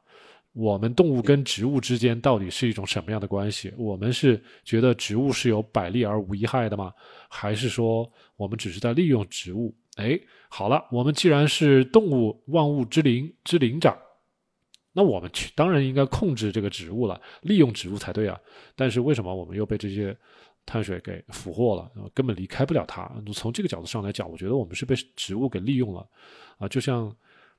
就像有些东西咱们吃了之后会拉稀一样啊，你拉了稀，把人家的种子给拉地上了，人家挪了一个地方又生长了，还把你体内的很多营养给带走了。你觉得这个时候植物的种子到底是在利用你呢，还是你吃了植物的种子你得到营养了呢？嗯，是这样子的。有些是就是说咱们这个从。拔得太高的角度，就是想的有点可能抽象了。但是更多的时候，我们可能你要变得清醒一点，就必须要跳出以前的那个框框，呃，才能得到另外一个境界的一种好处。就像这样子，嗯，对。但是这个对对大家要求是有一点要求的。但确实，呃，我我自己放到自己二十来岁的时候，我是万万不会想到这些东西的。这只是大家在做什么，我就做什么。大家都这么吃，我也这么吃，啊，大家都用生酮减肥，那我也用生酮减肥，但是我又不去仔细琢磨背后的一些东西。嗯，这个我身边的朋友呢、亲人呢、家里人呢，嗯，有的胆啊，也好几个呢啊，嗯，没一个不吃早，都吃早饭。这个这个是，哦，你说吃早饭也胆胆结石。我我认识的得胆结石人全都吃早饭，没有一个不吃早饭啊，所以没有必然联系嘛。对，这个我是我是常年不吃早饭的，因为我以前就不吃。嗯，我不我倒挺好的嘛。嗯，所以没有必然联系，就是就是大家这种，我知道很多朋友他都不懂这些生理学啊、医学啊这些东西，他当然就是哪个概念最好记。哪个概念最好理解，他就把这个概念记下来了。但往往这个概念是错的，这样子。嗯，像不吃早饭、不吃碳水，很多人接受不了。然后，尤其是在咱们中国，或者是咱们整个东南亚吧，或者说咱们整个亚洲都很难接受。所以这个事儿确实放到放到西方可能会比较容易执行一些。而且我接触的很多朋友，他之所以会选择生酮饮食。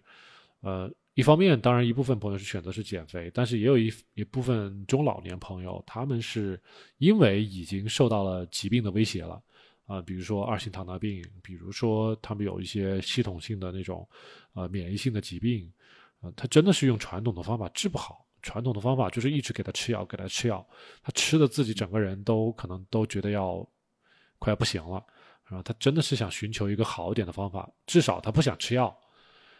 那么，呃，用生酮可能会起到非常好的效果。那当然，像这些朋友，他是没有选择才会选择最后一条路。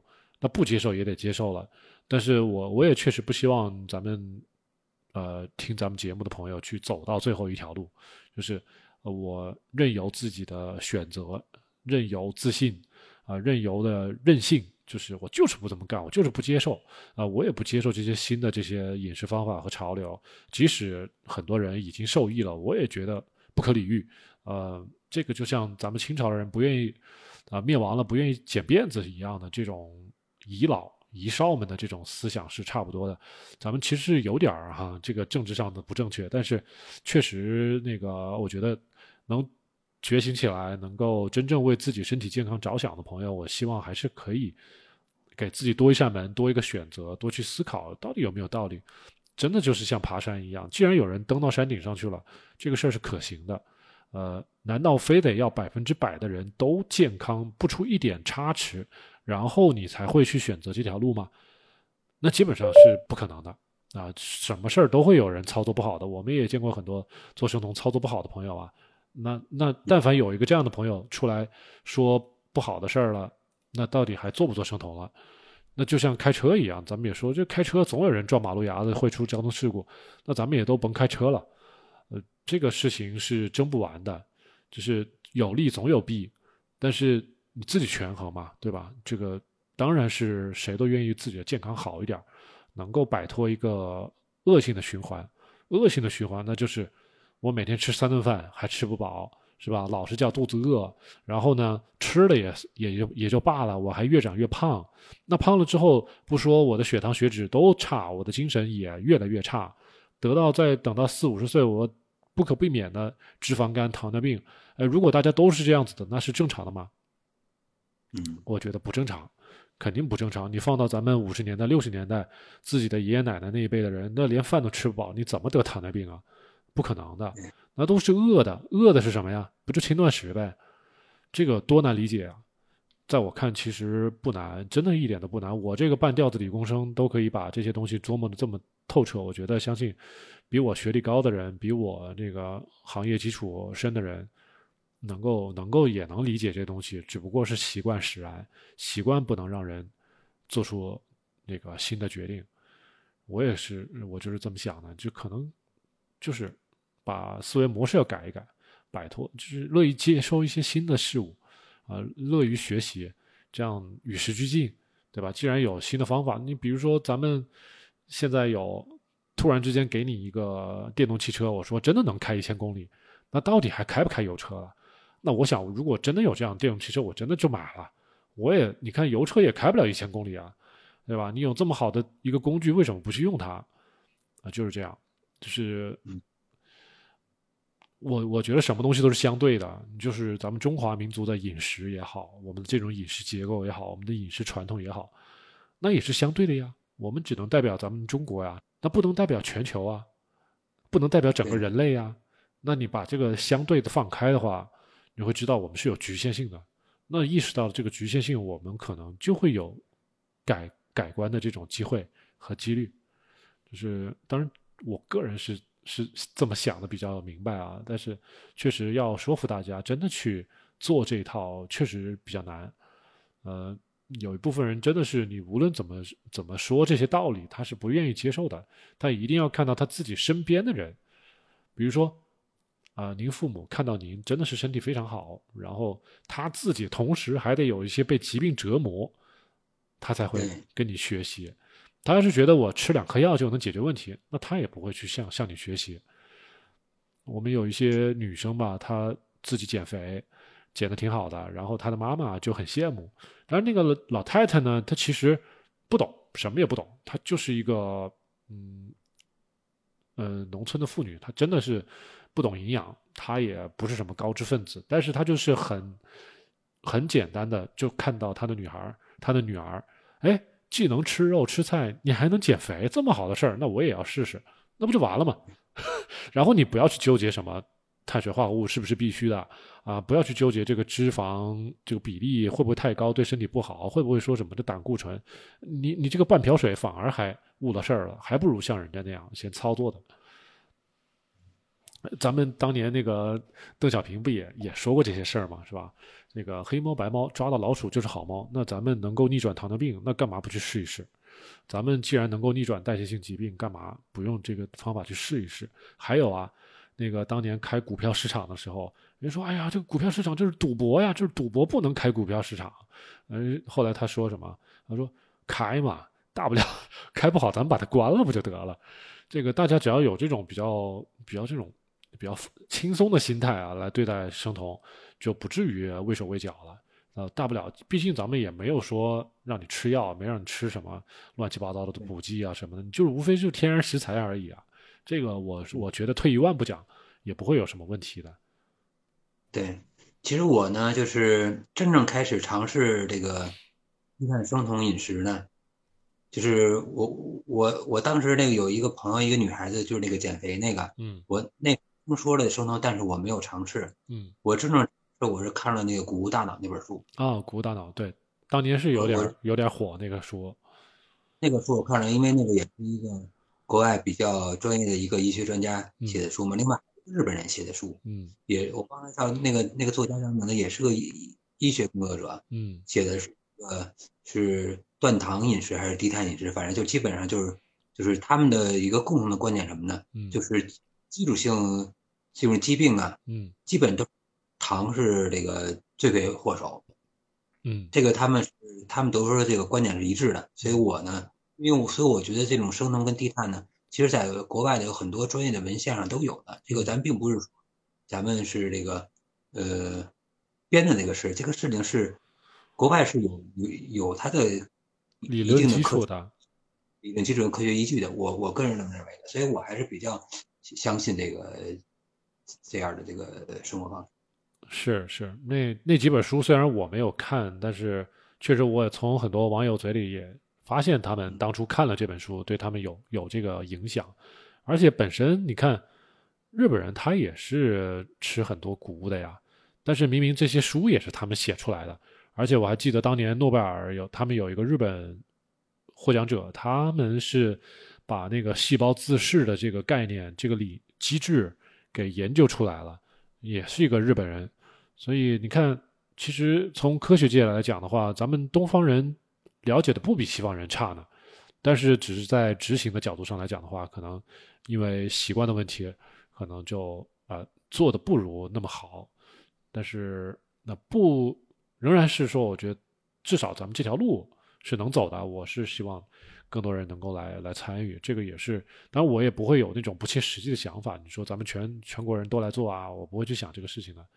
呃，咱们今天聊天的一个一个主要的核心观点，呃，核心的一个目的，也就是说，呃，咱们来探讨一下为什么大家会觉得做生酮这个事儿这么难，然后有哪些比较容易走歪的一些理念，咱们都给大家指出来。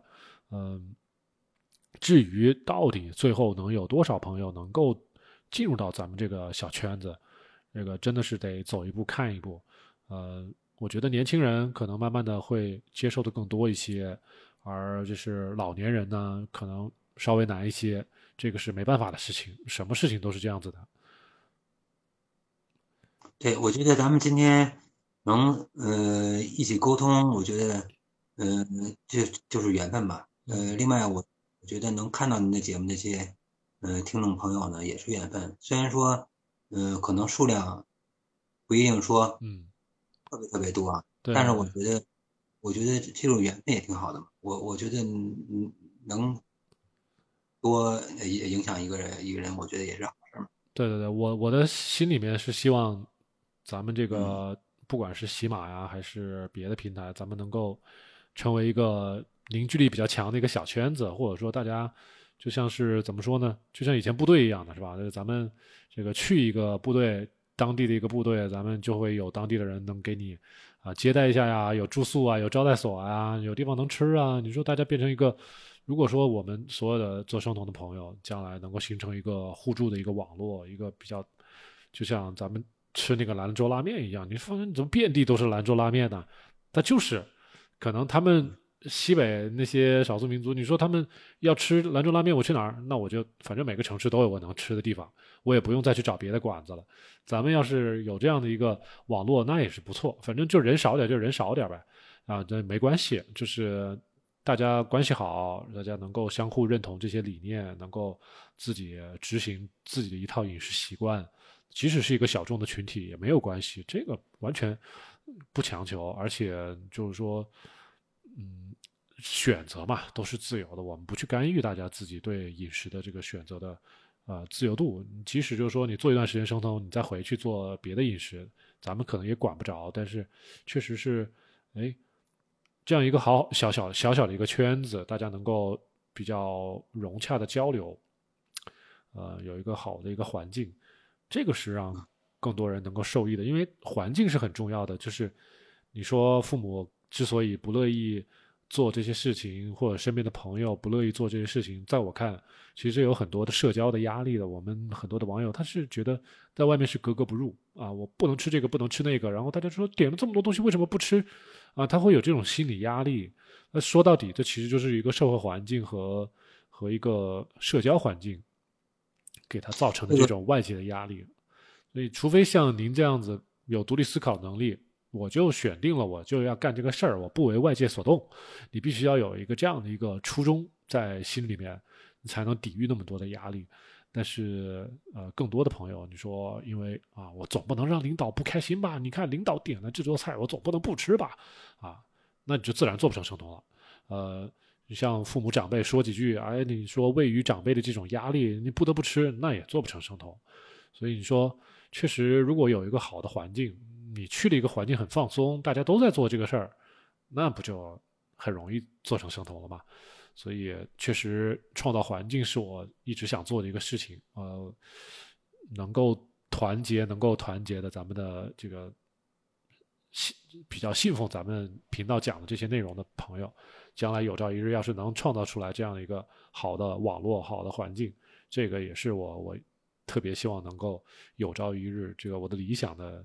存在吧，我当然，这个因为相当于我们要变成一个兰州拉面第二啊，我们不是兰州拉面，我们是兰州烤肉，就变成这种一样啊，就是当然是最好的事儿了，嗯，然后这个行业呢，我自己在这个行业里面，我也遇到了很多，就是这个行业其实很乱，或者说很复杂，因为我见到就是说这个事儿既然能够逆转二型糖尿病，所以你会发现有很多。呃，干预二型糖尿病的这种相关的企业会冒进来，我遇到很多，是不管是卖血糖仪的、卖血酮试纸的，啊，这种做这个糖尿病人的这种膳食干预，给他做糖尿病人能吃的这种代餐的，啊，做各种生酮饮料、生酮甜点的这种企业非常多，呃，至于多大程度上这些企业是有必要的？这个就要靠大家自己去判断了。这个我们节目其实观点也很明确，我就我就不直接说。但是确实，真正真正对大家有有有用的事情，我发现反而没有那么多人去做。呃，因为比如说辅导大家怎么做好生酮这种事情，就没有太多人去做。而且即使是辅导，它是以商业利益为目的的，他会给你搞很多非常没有用的东西。呃，也许还会耽误你的事情。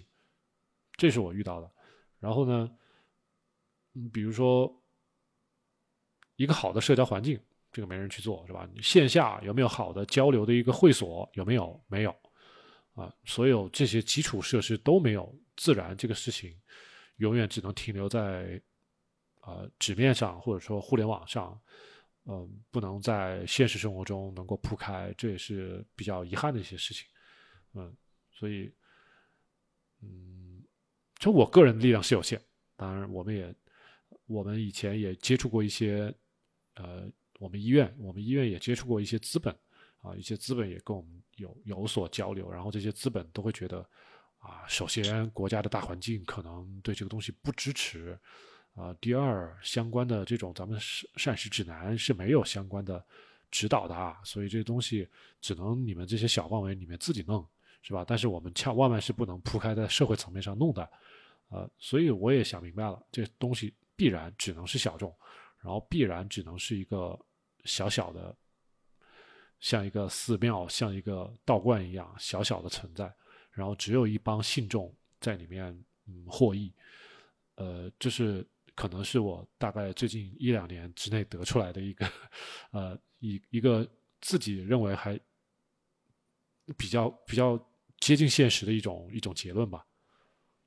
这个我觉得呢，就是我我我也想呼吁，就是嗯，能看到七层大院这个节目的这些这些朋友们们，嗯，就是或者说，嗯，还有一些别的群体吧。反正我呼吁大家，就是用低碳跟生酮的这种生活方式、饮食方式呢，试验一下。你最起码试验一个一年，因为身体会说话的。嗯，你让你的会会给你。给你答案的，你自己去体会嘛。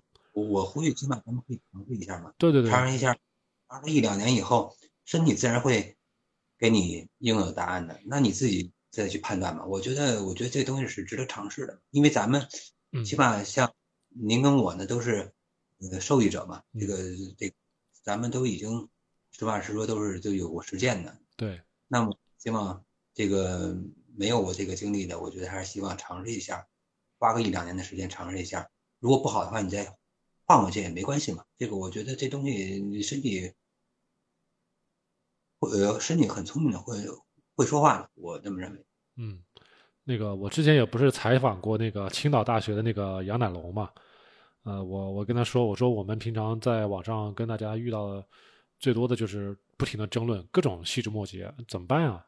他说我也遇到了啊，他说我不去争，我说因为他们遇到的都是二型糖尿病的患者嘛，他们比较这个相当于。因为他毕竟是医院，所以基本上只有病人才会去，所以他说不用争啊，咱们先试一下，试完之后你这个血糖会说话的，啊，所以你一旦把这个碳水切了，这个血糖没有不下来的道理，所以很多患者他也不懂什么啊，那我就看血糖了，哦，血糖真降下来了，那好了，那我之前以为的可能是错了啊，啊，所以就这样这样就就开始啊顺理成章的就操作低碳和生酮了，嗯。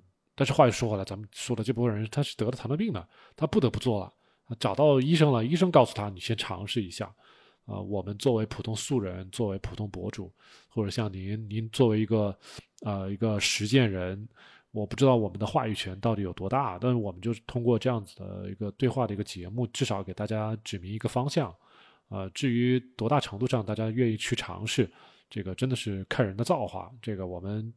催也催不来，急也急不来，就得靠大家自己去感受、感悟，这样子还是那种，就是咱们把山都已经爬完了，我们都从山上都下来了，在呼吁让山脚下的人往山上爬，啊，我觉得大家倒是不用去特别的担心，说这个山是不可攀登的，是一定是能攀登的。你说至不至于从山上滚下来啊？会不会受伤啊？我觉得这种可能性是有的，是吧？这个爬山没有不受伤的。呃，但是我们现在也有像像您也好像我也好，咱们也能帮助身边的人去做好生酮了。我们很多的粉丝都自己做好了之后，开始给自己的父母啊，给自己周围的一些朋友啊去指导了。按理说，你说指导需不需要有什么认证啊、证明啊，或者说有些什么医生资格证，是不是要有什么护士证啊？不一定啊，这个是饮食嘛，你真的是能自己操作好一遍。八九不离十就行了，能做好的不会出问题，除非真的是自己健康很大的问题，是吧？你自己没做生酮呢，都已经快躺医院了。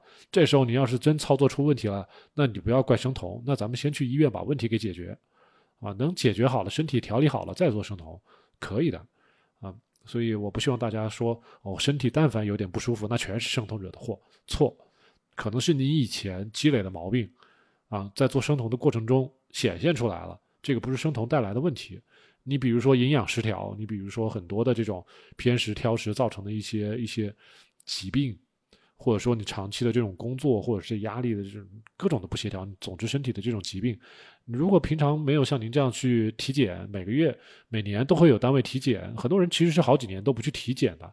好了，那到时候看到生酮能减肥，一操作，哎，有很多营养没跟上，那自然这些问题全部都暴露出来。绝对不是生酮造成的，啊，所以我们想责怪一样事情很简单，何患无辞，是不是？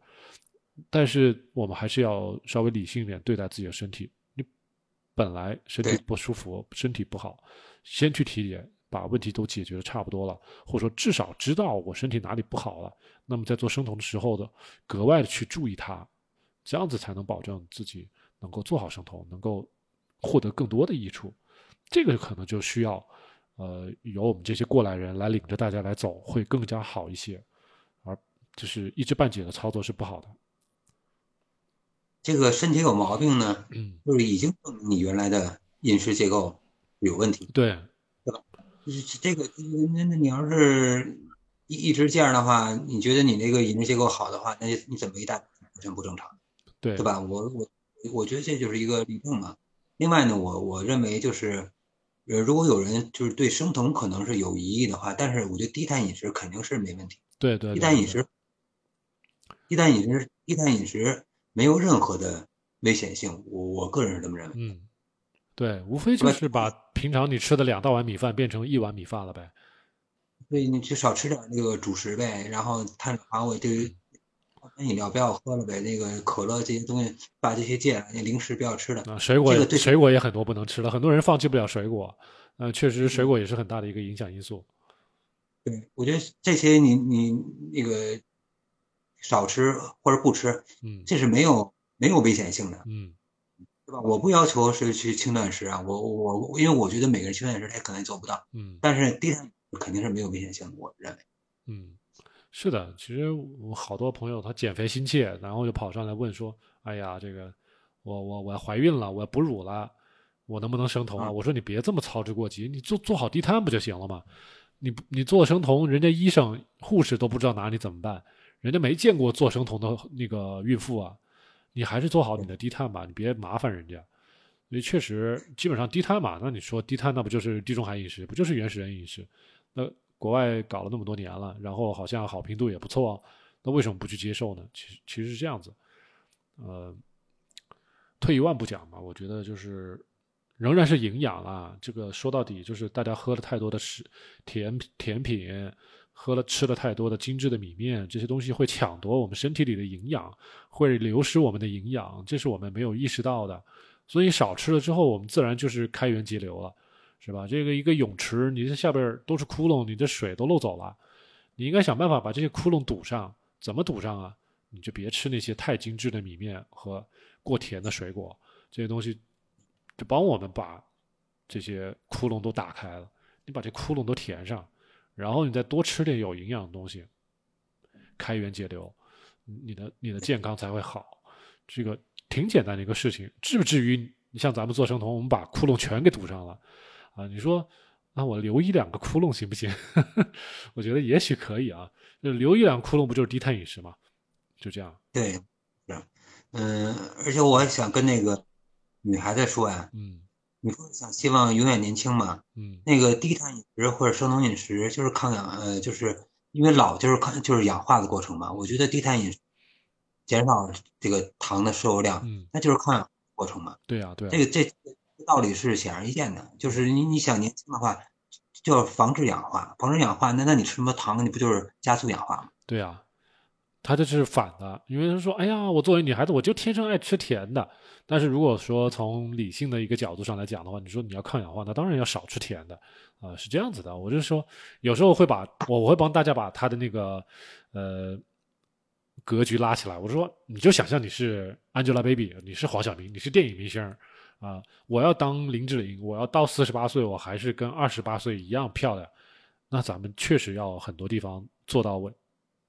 啊、做到极致是吧？甚至就我一点氧化额外的氧化我都不想需要啊！我每天晚上我不熬夜啊，我甜的东西我不吃啊。然后，嗯，像那个刘德华，我就记得他就经常轻断食啊，喝很多咖啡啊，啊，他也跟你差不多瘦了，是吧？我觉得真的这些明星养养生是有他的背后的一些科学道理在里面，或者说他干脆其实做的就是我们这一套，只不过没有明说而已啦。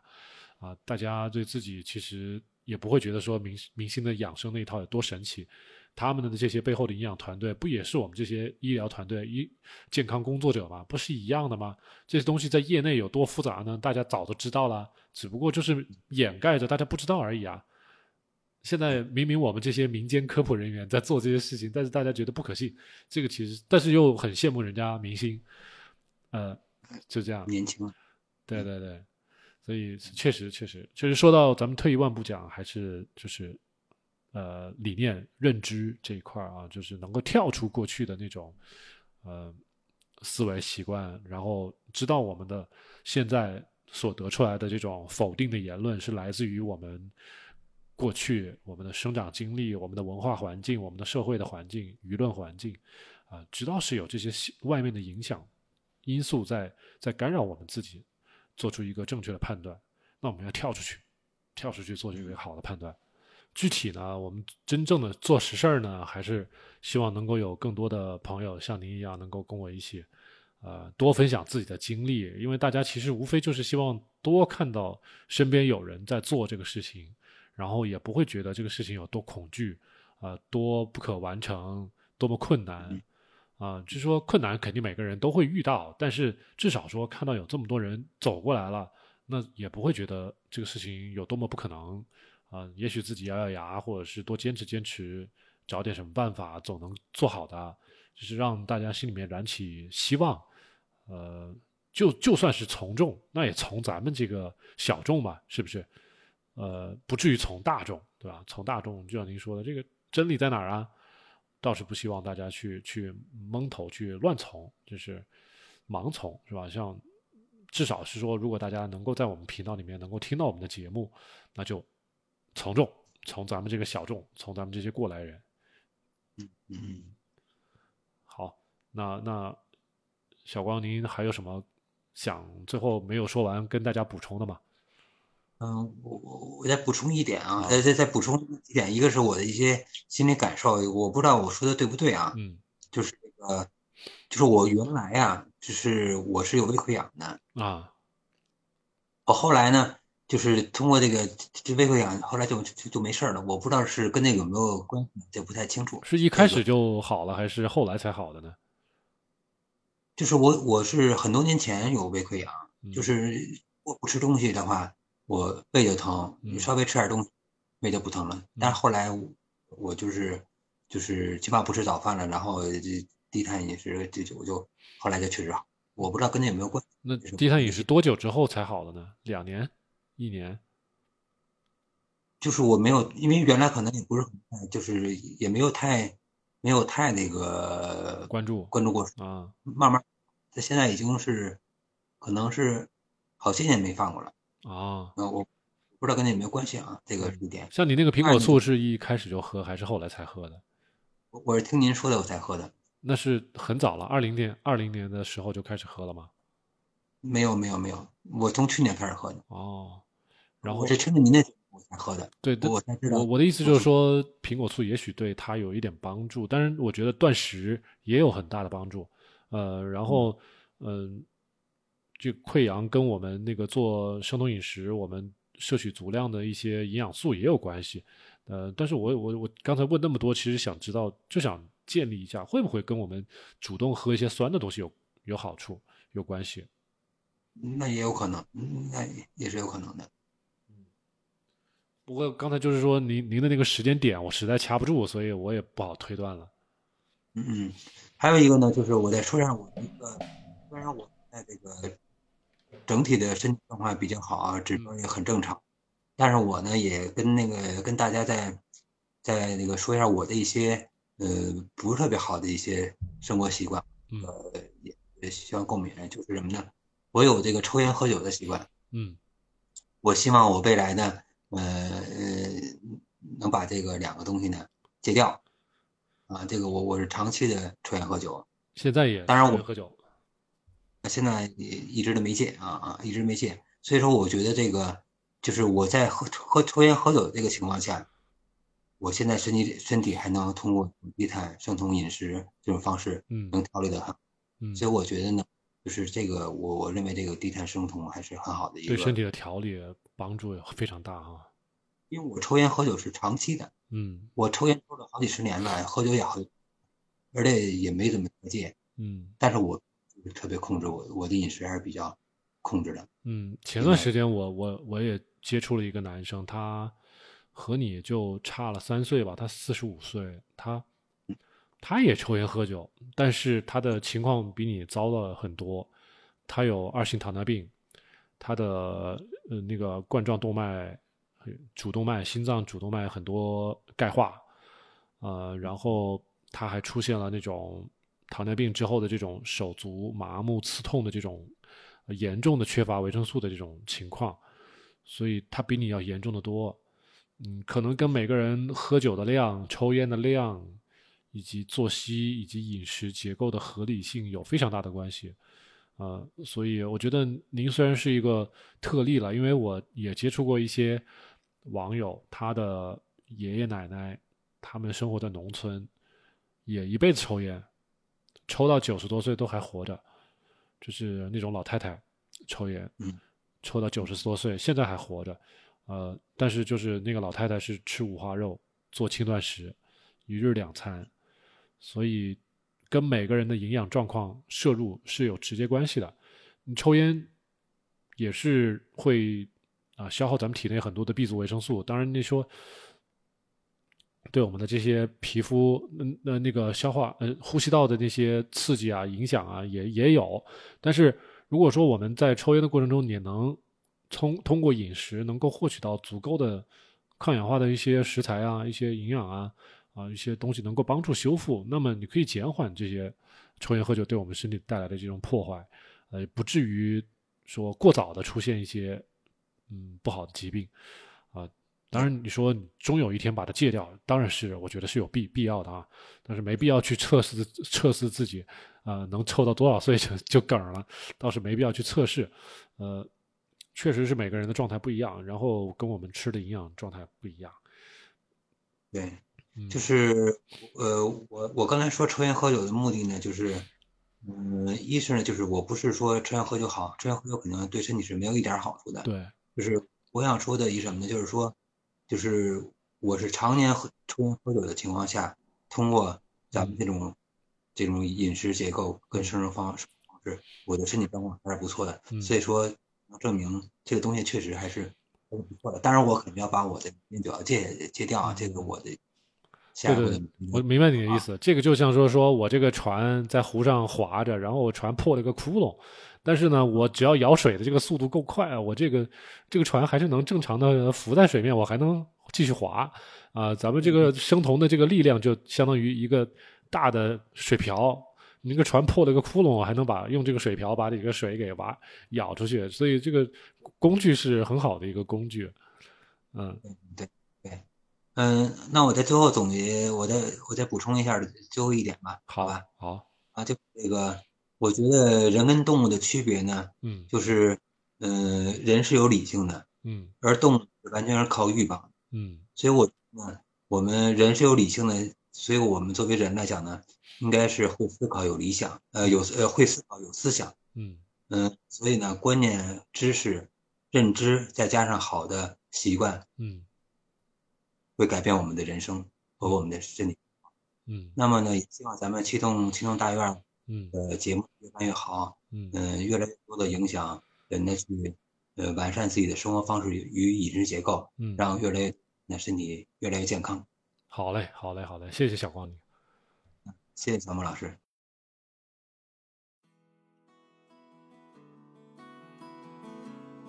感谢大家收听本期 Kido CN 七栋大院的音频节目啊！如果节目里的知识对您有用呢，请您记得点赞、收藏、分享。咱们七栋大院从二零一八年至今，坚持传播简单、科学、务实的低碳生酮知识以及人物访谈，几年间帮助了数不清的朋友改善了自身健康。许多朋友呢，还将节目中的知识和原理应用到周围的亲戚、朋友以及父母的身上啊，让更多的人变得健康。咱们七栋大院专辑下也有着好几十条热情洋溢的满分好评，咱们专辑综合评分是九点八分。在感激之余，也希望大家更多的支持我们的节目，我们接受大家的捐赠，在公众号 Keto CN K E T O C N 菜单中。可以找到捐赠的二维码。小莫老师也接受大家的付费咨询，按小时计费。如果大家还有更多的专业的需求，也可以积极的与我联系啊，咱们留言或者是私信。七栋大院的官方网站也有更多的内容与介绍，欢迎大家访问 kidocn.com 或者百度搜索“七栋大院”官网。我们下期节目再见。